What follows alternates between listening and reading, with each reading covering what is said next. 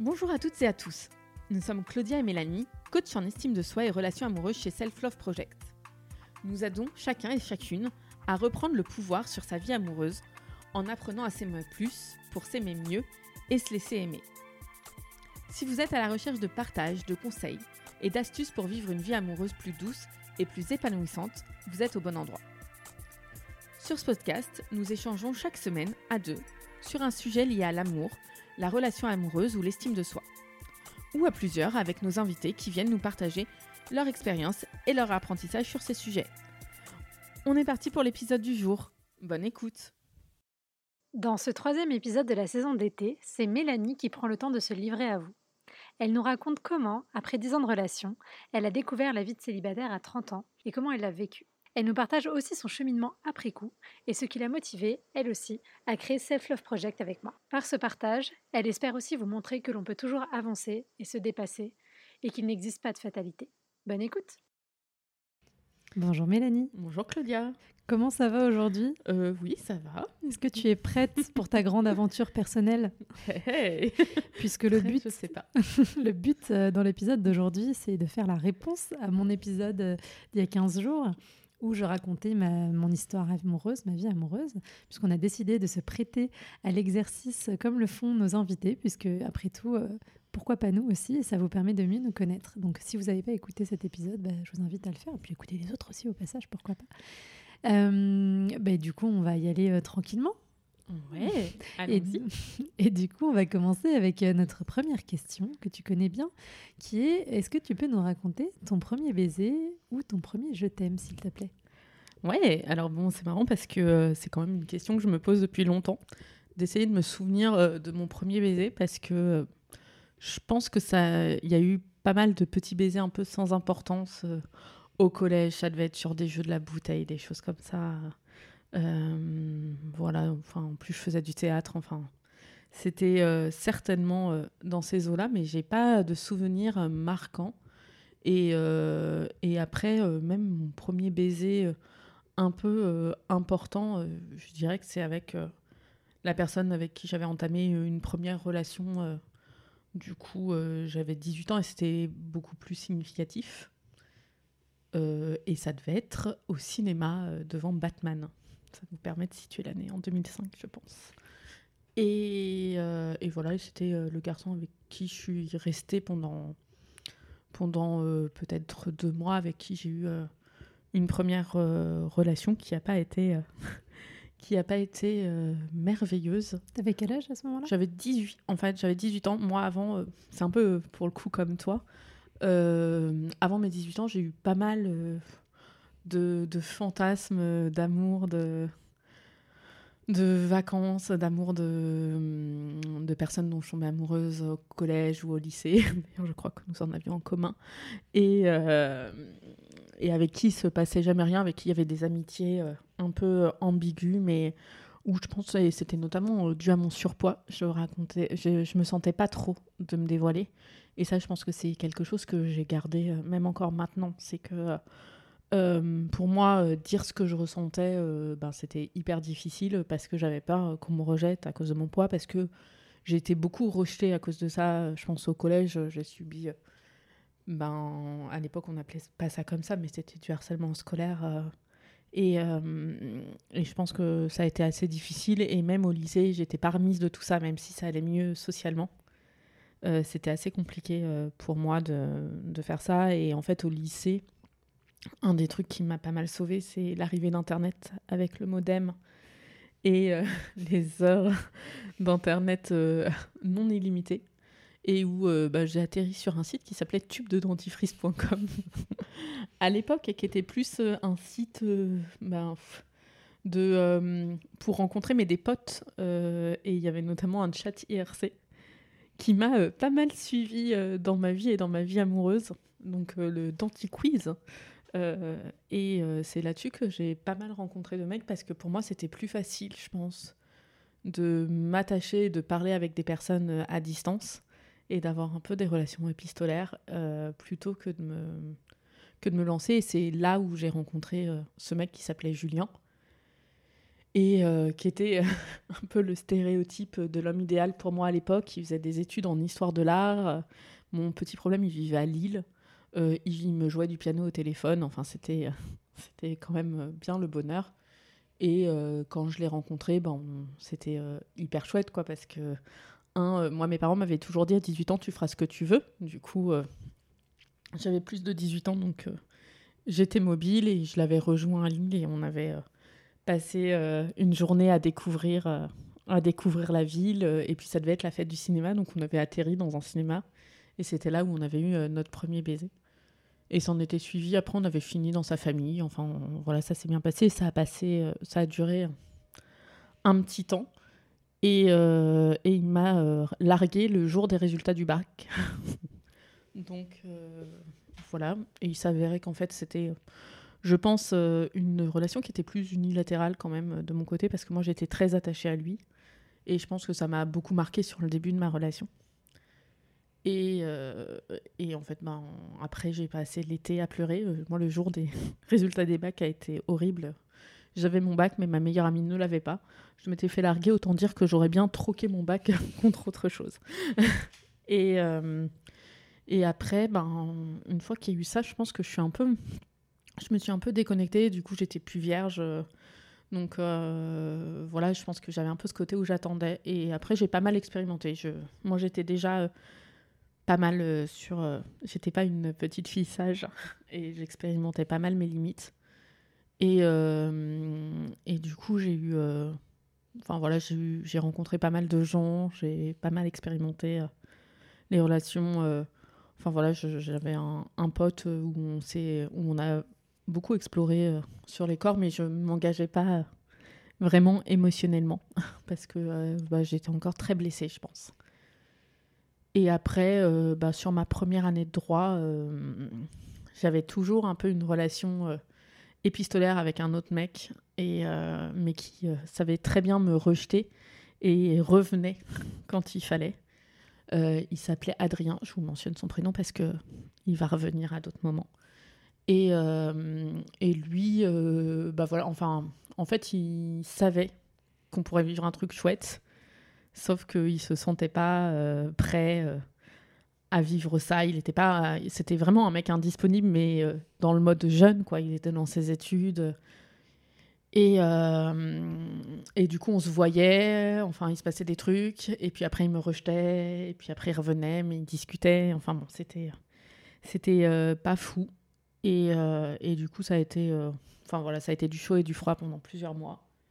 Et un jour, à une autre soirée, j'ai rencontré euh, quelqu'un d'autre qui s'appelait Rémi et euh, avec qui on a euh, commencé une relation. Enfin, au début, je ne savais pas trop ce que c'était. Il vivait au Mans. Et, je me disais, ah ben la galère, encore quelqu'un qui est loin et tout. Et, du coup, lui, me disait pas vraiment ce qu'il voulait, mais je me disais, bon, ben, il le dit pas, mais il semble quand même qu'il se passe quelque chose et, euh, et, du coup, ça a été assez vite où euh, on passait euh, deux jours chez l'un, quatre jours chez l'autre, en faisant les allers-retours. Merci les grèves de la fac. Il n'y avait pas beaucoup de cours à ce moment-là. Et bien sûr, cet Adrien a réapparu quand il a senti que je m'éloignais. Du coup, il avait vite fallu que je fasse un choix entre, entre Rémi et Adrien. Et je me suis dit, bon, bah, Adrien semblait pas me vouloir. Et en fait, il me veut juste quand il peut plus m'avoir. Du coup, c'est quelqu'un que j'ai laissé, enfin, je lui ai expliqué. Et, euh, et, on a entamé une vraie relation avec Rémi. Et c'est la première personne à qui j'ai dit euh, je t'aime, je pense, au bout euh, de peut-être neuf mois de relation, parce que moi, je suis quelqu'un qui. J'ai du mal à dire je t'aime. et, et, ça a été au début ben, une relation d'adolescent euh, je pense qu'il y avait quand même déjà quelques petits warnings. Lui, il était en dépression quand je l'ai rencontré. Euh, il savait pas trop euh, ce qu'il avait envie de faire euh, de sa vie. du coup, bah, il faisait rien. Et, et du coup, la première année et demie, on l'a vécu à distance. et on, mais on, était à distance, mais quasiment toujours ensemble. Ses parents m'adoraient. Du coup, j'étais beaucoup chez eux. Ils avaient une grande maison au Mans, euh, moi j'allais, euh, je rentrais pour aller à la fac, je bossais un peu et dès que j'avais assez d'argent, je repartais. et voilà, ça s'est passé comme ça. Et au bout de ma première année de fac, on, on s'est dit que j'avais redoublé la première, c'est pour ça que ça fait deux ans. je me suis dit que moi, mon écosystème familial, j'étais quand même pas. C'était pas toujours très cool et je pense que j'avais besoin de prendre mon indépendance. Et du coup, euh, j'avais envie euh, de quitter Paris. En plus, je faisais de grosses migraines et, euh, et j'avais identifié que c'était quand même la fac qui me procurait des angoisses. Donc, je me suis dit, bon, bah, si je dois quitter Paris, autant aller au Mans. Et je me souviens que, du coup, j'avais pris rendez-vous pour visiter des appartes. Et il me dit, ah ben, je serai toujours chez toi, du coup. Et je fais, ah non, mais par contre, tu prends tes responsabilités. Si tu es toujours chez moi, on emménage ensemble et je nous vois faire euh, le budget sur un set chez Quick et de décider. du coup, j'avais rendez-vous à l'agence à 14h et on avait changé tous nos critères pour dire bah, finalement, on veut un appart pour deux. Et du coup, bah, à la rentrée, on est rentré, euh, on a emménagé ensemble. Euh, bah là, ça n'a pas été hyper facile les premiers mois parce que moi, mine de rien, j'avais envie d'être indépendante assez rapidement, sauf que j'emménageais au Mans, j'avais pas mon permis de conduire. j'avais vite besoin d'argent. Du coup, bah, je me suis retrouvée en scooter euh, à trouver un boulot chez Quick et à, commencer la fac. Euh, donc trois choses euh, nouvelles vraiment dès le début. Et, et, en fait, je me suis retrouvée avec ben, Rémi qui faisait rien de ses journées. Et du coup, ça a été hyper difficile parce que moi, j'avais un rythme de vie assez effréné. et lui ne faisait rien. Donc ça a été assez difficile parce que moi, j'avais du caractère. Et c'est pas quelque chose que je supportais, donc je suis devenue, je pense, assez tyrannique. Mais pour son bien, à dire, euh, par contre, euh, tu trouves du travail. Et moi, euh, tous les jours, je rentrais et je disais, est-ce que tu as cherché? Ok, est-ce que tu as trouvé? Et puis, s'il avait rien fait, je faisais la gueule. Donc voilà, il a fini par trouver du travail. Et après, on a eu des mois assez agréables. Mais c'est juste qu'il était hyper casanier. Et on avait quand même un peu ce, ce différentiel. Et puis pour moi, c'était difficile de vivre loin de ma famille, euh, loin de mes amis, donc je faisais beaucoup d'allers-retours. Donc euh, là-dessus, les années Mancel ont été euh, des jolies années dans le sens où, moi j'avais rencontré des gens chouettes et on avait quand même une vie qui était assez agréable, mais c'était une vie très adulte. Mmh. Et, et j'avais un peu ce sentiment de passer à côté de mon, de de ma vie étudiante, quoi. D'avoir trop de responsabilités, trop de charge mentale Ouais, bah, c'était ça. Enfin, moi, j'ai souvenir euh, de fois où, du coup, après avoir bossé euh, chez Quick, euh, je, je, bossais pour un assureur.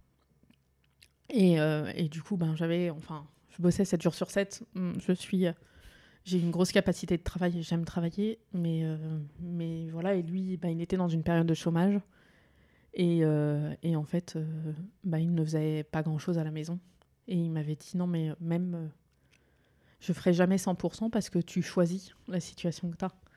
Et je me souviens que ça, ça avait été très marquant et, euh, et que je m'étais dit, euh, ben, enfin, je pense que ça faisait partie des premiers warnings que je voyais, c'est que moi, je le portais vachement quand même, moralement et tout. Et, et quand il me disait ça, je me disais, ah ben, il a une bonne vision du soutien si je demande de l'aide, euh, j'ai pas vraiment un caractère à demander beaucoup d'aide. Mais en fait, je crois qu'il subissait beaucoup ma vie étudiante. Et du coup, il me le faisait payer parce que voilà, ça faisait une distorsion de vie. Et du coup, à la fin de mon M1, euh, bah, je pense qu'on était toujours un peu dans cette situation et que bah, c'était pas très drôle. Moi, j'ai pris du poids dans cette relation et je pense que ça lui plaisait pas trop. Et je trouvais ça un peu injuste parce que j'avais quand même pris un peu euh, du poids à cause de cette vie qui était moins mobile et qui était euh, aussi parce qu'alimentairement, euh, je m'étais un peu adaptée à ses habitudes alimentaires. Et, euh, il me le reprochait pas mal. Donc voilà, il y avait quand même des phases où c'était c'était pas évident. Tout n'était pas noir, mais c'était pas facile. Et, donc, enfin, j'ai postulé à des masters en dehors de, du Mans, quasiment que ça. Et, et, du coup, moi, je pensais vraiment qu'il ne me, me suivrait pas et parce qu'il n'avait pas envie euh, de bouger. Et je me disais, je pense au fond de moi que c'était peut-être euh, l'occasion que je vis ma vie. Et en fait, on a eu une discussion et il, était partant pour partir. Du coup, on avait eu tout un. je me souviens, on, on avait trié euh, tous les masters. Il y avait un classement qui était fait. Et en fonction des lettres que je recevais, Et ben, on barrait, et puis ça permettait de voir. Et puis ben, on, avait décidé qu'on irait dans le master que j'avais classé le plus haut et qui m'accepterait. Quoi. Et du coup, euh, eh bien, le master euh, où j'ai été prise, c'était euh, à Paris. Donc, retour à la case départ. Et il a accepté d'emménager à Paris, ce qu'il n'avait pas envisagé avant. Et je crois que ça a redonné un souffle, en fait, à notre vie, parce que là, on recommençait une vie à Paris. Moi, je retrouvais mes proches. J'avais un master qui me plaisait bien. Voilà, donc ça, c'était c'était plutôt positif et je crois que cette phase d'emménagement s'était bien passée. Et, et en plus, bah, on, voilà, on commençait à partir en vacances. Enfin, il se passait des choses assez chouettes. Mais je ne sais pas pourquoi, il y avait quand même des périodes de crise où je crois que c'était un peu le sujet de mon poids qui revenait. Enfin, voilà. Et moi, à chaque fois, je vivais ça comme une injustice en me disant oui, mais en fait, euh, je m'occupe pas de ce sujet parce que ben, je fais toujours mes études, parce que je bosse beaucoup et euh, je me bats pour ma vie. Je peux pas me battre pour tout. Et puis lui qui me reprochait ça alors qu'il était euh, assez malheureux sur sa vie professionnelle et je, me disais mais en fait moi je subis ta mauvaise humeur et le fait que tu sois malheureux et en dépression et c'est bien plus grave que de que je sois grosse quoi et je vivais ça comme une honte comme un chantage et je sentais que ça allait être un frein et, euh, mais voilà, mais je ne partais pas. Et après, de fil en aiguille, et, euh, et c'est, enfin, je pense que c'est une des raisons pour lesquelles moi j'avais envie de créer Self Love Project, c'est que plutôt que de partir, je me suis encore plus enchaînée dans cette relation. Parce que euh, la propriétaire à qui on louait notre appart, qui était une pote, nous a vendu l'appart. du coup, on s'est paxé. Donc voilà, je me suis retrouvée paxée, alors que ce qu'il aurait fallu faire, c'est que je me sépare. Euh, et, du coup, ça a été des trucs euh, hyper compliqués. Et, euh, et l'année d'après, bah, il y avait toujours, enfin, voilà, au moment du pack, ça se passait bien, mais un an après, ça allait mal. on n'était pas, on voyait, j'avais pas de la même façon. Lui vivait vraiment au-dessus de ses moyens. et j'avais toujours l'impression de ne pas être assez, quoi. Donc, c'était quand même une relation qui était compliquée. Et, et j'avais envie de partir. Et il a son père qui est tombé malade et qui est décédé. Et du coup, euh, moi, je crois que ça a été un déclic à ce moment-là parce que euh, j'ai pas, euh, j'ai pas apprécié comment ça s'est passé. Et je me suis dit, en fait, ça me ramenait à ce côté. ben, quand j'étais en surmenage et où il ne me venait pas en aide, quand j'étais malade et s'il était malade, et qu'il allait mieux mais qu'il était en arrêt, il n'allait pas m'acheter mes médicaments en fait, ça me revenait sur ce côté, euh, ben, quand on a besoin de toi, si t'as pas envie, tu ne viens pas. Et moi, là, je crois que ça a été la cassure finale qui m'a dit euh, non, je peux pas rester, sauf qu'il venait de perdre son père. Donc, euh, donc je pouvais pas partir. Et j'ai attendu quelques mois. Et en fait, au mois de décembre, enfin, ça n'allait pas. Et je lui ai dit que j'étais pas heureuse et qu'il fallait qu'on arrive à changer les choses sinon ça se finirait. Je me souviens que ça avait été une discussion très difficile, il allait très mal et tout. Et puis on s'était donné euh, ben, quelques mois. Quelques mois, mais moi j'en pouvais plus. Pour Noël, il fallait négocier parce qu'en fait il aimait pas Noël. Du coup, je devais négocier en fait pour tout. Euh, alors que moi je suis une personne joyeuse, j'aime faire la fête, j'aime voir des gens, il fallait que je négocie pour qu'ils viennent. En fait, mes amis me voyaient toujours sans lui. Enfin, alors il me laissait beaucoup de liberté, mais en fait, on ne partageait plus rien à deux. Et euh, mais je ne partais pas. Et, au mois de février, bah, on avait nos 10 ans. Et, euh, mais il y a eu des phases, enfin, avant, euh, difficiles, hein, où euh, moi je faisais la gueule, je n'arrivais pas à parler. Enfin. Et le jour 10 ans, il n'y en a aucun des deux qui s'est dit. Bah, qui on a fait comme si c'était pas notre anniversaire de rencontre alors qu'on les fêtait tous. Et là, je me suis dit, ah, ok, bon, bah, ok, on en est là. Et le lendemain, bon, je travaillais alors à ma décharge, je travaillais énormément et je ne priorisais pas hein, ma vie amoureuse, mais parce que, enfin, je, je m'y retrouvais pas. Et, euh, et c'était un vendredi soir et en fait sur le trajet, et eh ben je me suis dit il faut que je parte. Et euh, je suis rentrée à l'appartement. Il buvait un verre, je crois, avec une pote. Euh, j'ai préparé mes affaires, j'ai attendu qu'il rentre pour lui annoncer. Et je suis partie. Et et du coup, je pense que voilà, c'était une, une séparation qui aurait pu intervenir plus tôt. Mais bon, c'est une histoire qui était triste parce qu'en fait, on s'aimait. C'est juste qu'on n'arrivait pas euh, à vivre ensemble et qu'on avait grandi différemment. On n'avait pas les mêmes ambitions. Enfin, voilà, pour lui, je pense que c'était difficile d'être avec quelqu'un qui réussissait. Enfin, moi, j'avais à l'époque un beau poste déjà. Lui, il était malheureux dans sa vie. Et puis, ben, moi, je mettais de l'énergie dans mon travail parce que ça me plaisait. Et je pense que c'était trop difficile. Du coup, on s'est séparés. J'imagine que tu as culpabilisé au moment de la séparation ou pas du tout? Non, j'ai pas, j'ai pas culpabilisé parce que, en fait, je pense que j'étais assez fière d'avoir le courage de faire ce que lui n'avait pas le courage de faire. Du coup, euh, et il l'a reconnu, hein, que lui aussi, il avait envie que ça se termine, mais qu'il l'aurait jamais, qu'il l'aurait pas fait. Du coup, voilà. Mais par contre, moi, la séparation, ça a été hyper difficile. Euh, euh, j'ai, c'était difficile d'être dans la position d'être celle qui part et d'être aussi malheureuse. Enfin, j'ai, et puis en plus, ben, comme moi, j'avais de la famille j'ai laissé l'appartement, en fait, je perdais tout en partant. Et, euh, et ouais, ça a, été, euh, ça a été une période hyper difficile. Euh, et, j'avais des vacances prévues à Cuba, peut-être trois semaines après. Et je suis partie et je me souviens que j'avais fait le choix. enfin, en plus, à Cuba, il n'y avait pas trop de réseau. Donc j'avais zéro nouvelle, zéro internet pendant 15 jours. Et je sais que moi, ma hantise, c'était de rentrer et qu'il ait rencontré quelqu'un, qu'il ait. Enfin, voilà.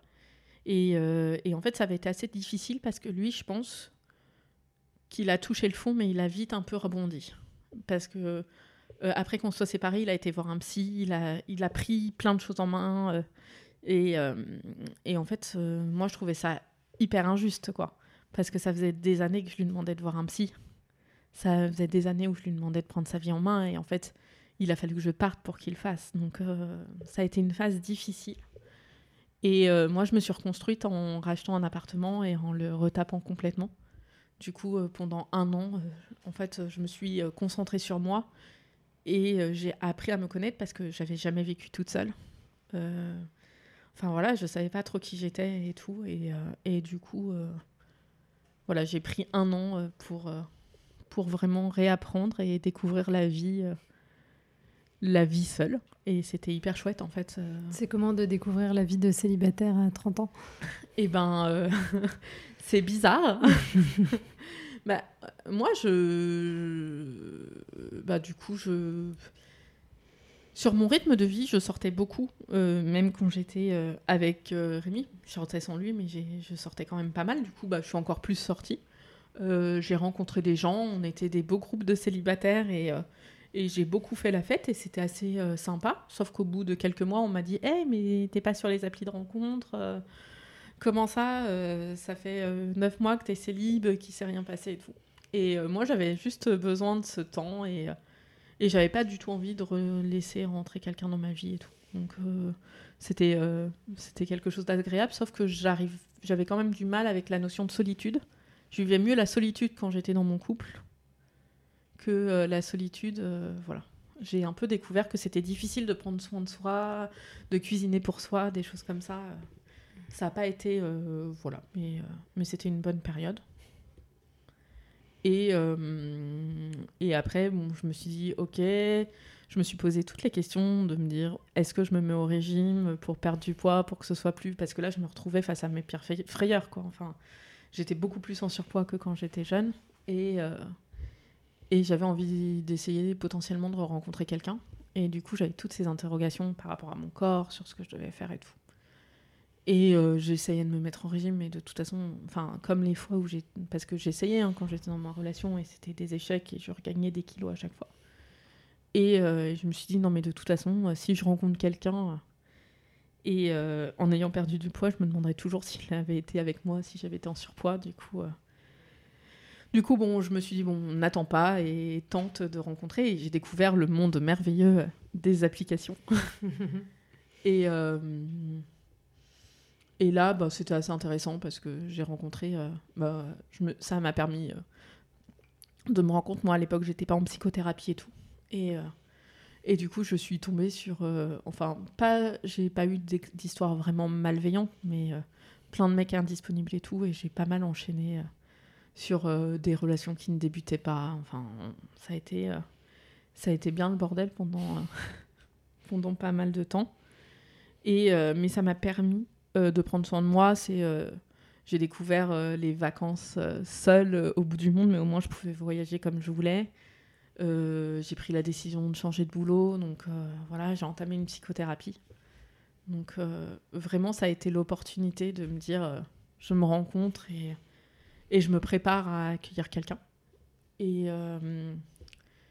après, ben, c'était l'époque où Claudia était aussi célibataire. Du coup, je pense qu'on a eu ces moments où on a fait notre crise d'ado à deux.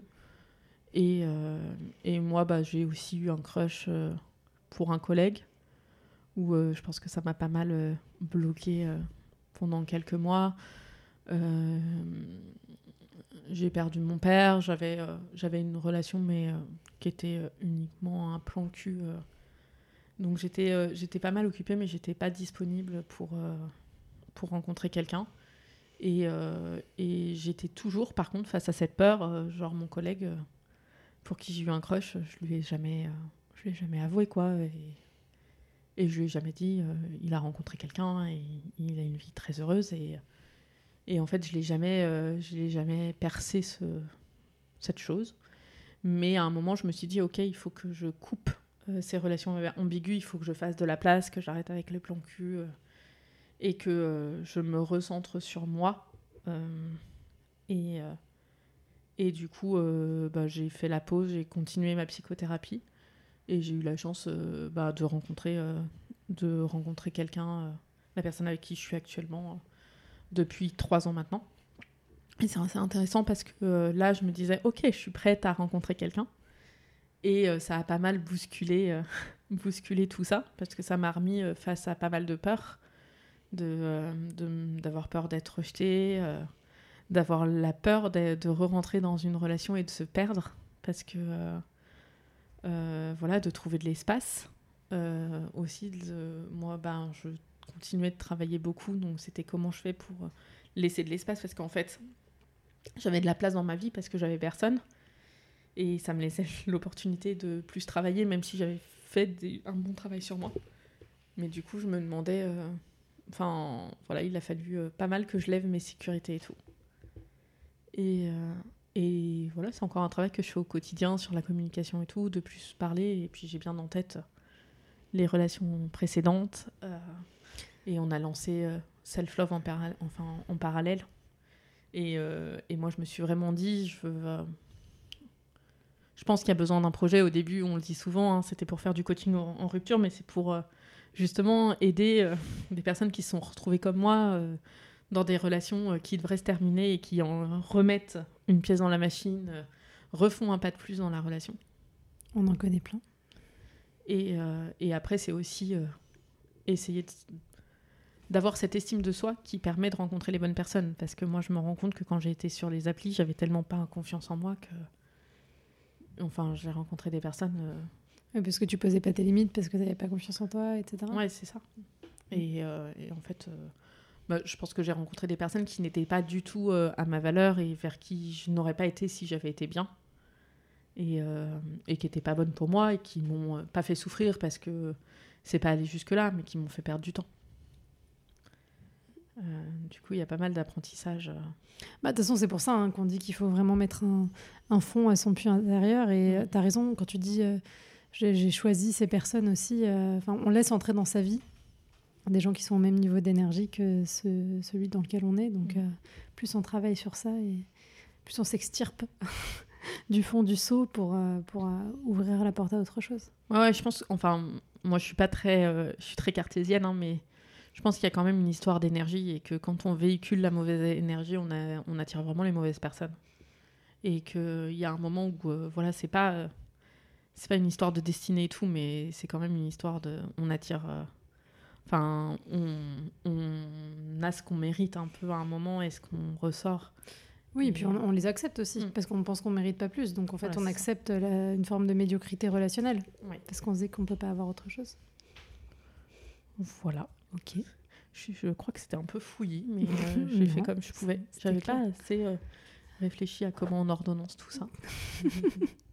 Et en fait, je vous ai raté parce que Adrien, ce que je ne vous ai pas dit pendant ma période de célibat, c'est que du coup, parce que c'est quand même une bonne illustration, après avoir rompu euh, avec Rémi un an après, j'avais envoyé un message à cet Adrien qui continuait de repoper pendant les dix ans de relation avec Rémi, euh, pile au moment où ça ne va pas, ils arrivent à appeler dans ces moments-là. Et, euh, et du coup, il était...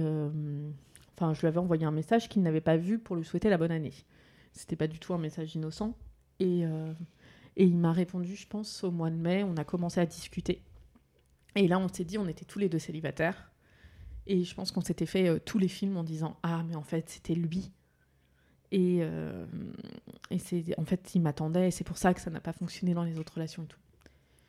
Et, euh, et j'ai rencontré, j'ai, enfin, on s'est revus, on, se, enfin, on était, je pense, persuadés qu'il allait se passer quelque chose. Et en fait, quand je l'ai vu, j'ai exactement compris pourquoi euh, j'étais tombée amoureuse de lui euh, quand j'avais 18 euh, ans. bah parce qu'en fait, il ressemblait beaucoup à Rémi sur certains points, sur le fait ben, qu'il était un peu à se laisser aller, à ne pas entreprendre, à se satisfaire de, de, choses. Pas, en fait, il n'était pas ambitieux, mais pas dans le sens ambitieux qui est très négatif. Moi, je trouve qu'il faut être ambitieux pour sa vie en se disant je me souhaite le mieux. Et et voilà, il était très empêtré là-dedans. Et, euh, et, du coup, bah, lui était très admiratif euh, de tout ce que je faisais et tout. Mais moi, je, je me souviens, ben, j'ai un peu dit, euh, parce qu'après après l'avoir vu, il m'avait renvoyé un message je lui avais dit que moi, je pouvais pas être le moteur de la relation, que je cherchais quelqu'un, et ça m'avait aidé à redéfinir exactement ce que je cherchais dans une relation, mais que je cherchais quelqu'un qui soit aussi moteur et que ce soit une relation avec deux moteurs pour qu'elle puisse avancer et que ce soit pas moi qui tire une relation. Euh, et, je trouve que c'était une parfaite illustration de euh, la bonne personne au mauvais moment n'est pas la bonne personne. Parce que euh, bah, lui, peut-être qu'à 18 ans, on aurait eu une histoire très bien, sauf que c'était pas ça. Et le fait de l'avoir retrouvé plus tard bah, fait que la personne que j'étais 10-12 ans plus tard n'était plus. lui, il n'avait pas trop. pas tant évolué que ça et la personne euh, qu'il était ne me correspondait plus. Donc euh, ça, je pense que, enfin, je voulais le raconter et j'ai oublié de le raconter euh, bah, avant, mais c'est important parce qu'il y a beaucoup de personnes qui disent je vais attendre. mais bah, en fait, n'attendez pas quoi. Oui, bah, la question de la temporalité, elle est importante. Et comme tu dis, en 10 ans, on change et on n'est plus, on n'est plus la même personne, on n'a plus les mêmes attentes. Donc, il faut aller se confronter à la réalité, crever les abcès. Et la vie, elle se vit maintenant, elle se vit pas dans 10 ans. Donc, c'est ce mm. qu'il faut faire. Ok. Et alors du coup, Mélanie, la dernière question, si tu devais euh, donner euh, un conseil euh, ou des conseils à la petite Mélanie de 13 ans qui commence sa vie amoureuse, qu'est-ce que tu lui dirais? Bah, Je pense que je l'inciterais à être plus, plus vulnérable et lui dire, en fait, t'es suffisante. Et n'est pas, enfin, arrête de t'enfermer dans des histoires imaginaires, des choses comme ça. Euh, ose euh, essayer de percer ça des fois et peut-être que tu auras euh, des belles surprises.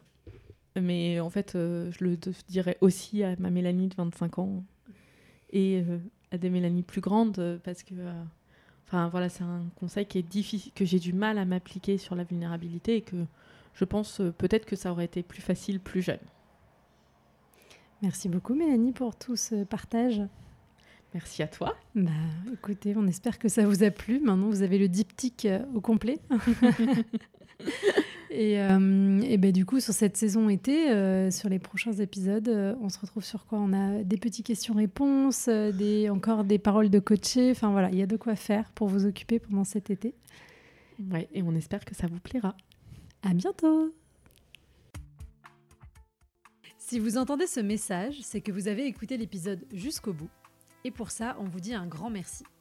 Si cela vous a plu, n'hésitez pas à nous laisser 5 étoiles sur votre application de podcast favorite. Et si les sujets développés dans ce podcast vous parlent, vous allez adorer le contenu de notre compte Instagram Self Love Project FR, où on y développe en profondeur toutes ces questions, loin des discours classiques des love coach et autres coachs en séduction. Nous avons aussi développé un accompagnement collectif hyper puissant pour les personnes célibataires qui en ont marre de galérer dans leur vie amoureuse, mais qui ne savent pas comment faire les choses autrement. Nous les aidons à reprendre confiance en elles, à surmonter leurs blocages et à acquérir les bons outils pour avancer vers la vie amoureuse à laquelle elles aspirent. On vous donne rendez-vous sur self-love-project.com slash coaching pour avoir toutes les informations. À bientôt